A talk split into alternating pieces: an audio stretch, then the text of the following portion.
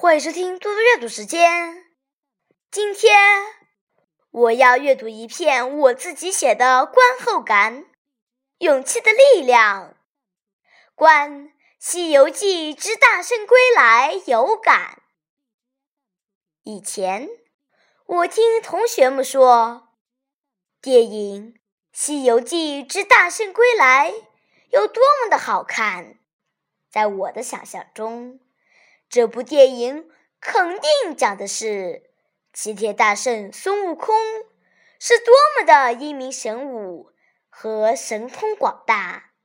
今天我终于一睹为快了，但是齐天大圣并没有引起我的兴趣，而是电影中的另一个角色江流儿让我印象深刻。电影的开头，江流儿不顾师傅的叮嘱，为了救一个将要被山妖抓走的傻丫头，她误打误撞的来到五行山下，救出了被压在山下的孙悟空。但是，此时的孙悟空已失去了法力，江流儿不顾自己的安危，拼命去救傻丫头。他用自己的真诚和善良，感动着丧失斗志的孙悟空。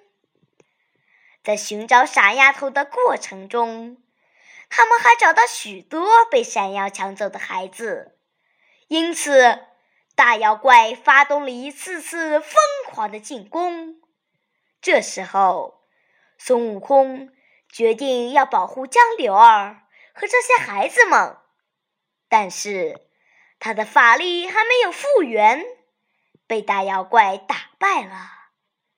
江流儿不听劝告，返回来帮助孙悟空，把妖怪引开，自己却被压在石头下。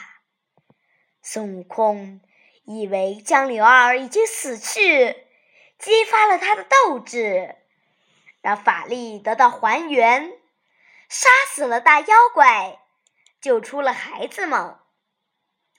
值得庆幸的是，江流儿没有死，他和他的师傅一起回到了家乡。真诚、勇敢、善良的江流儿，深深的感动着我。是他的勇气，让大圣的法力和斗志得到恢复，引来的世间的和平。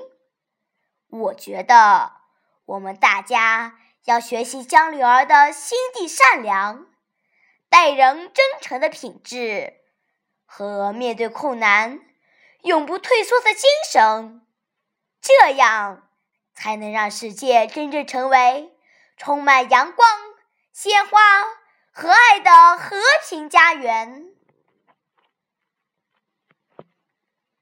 谢谢大家，明天见。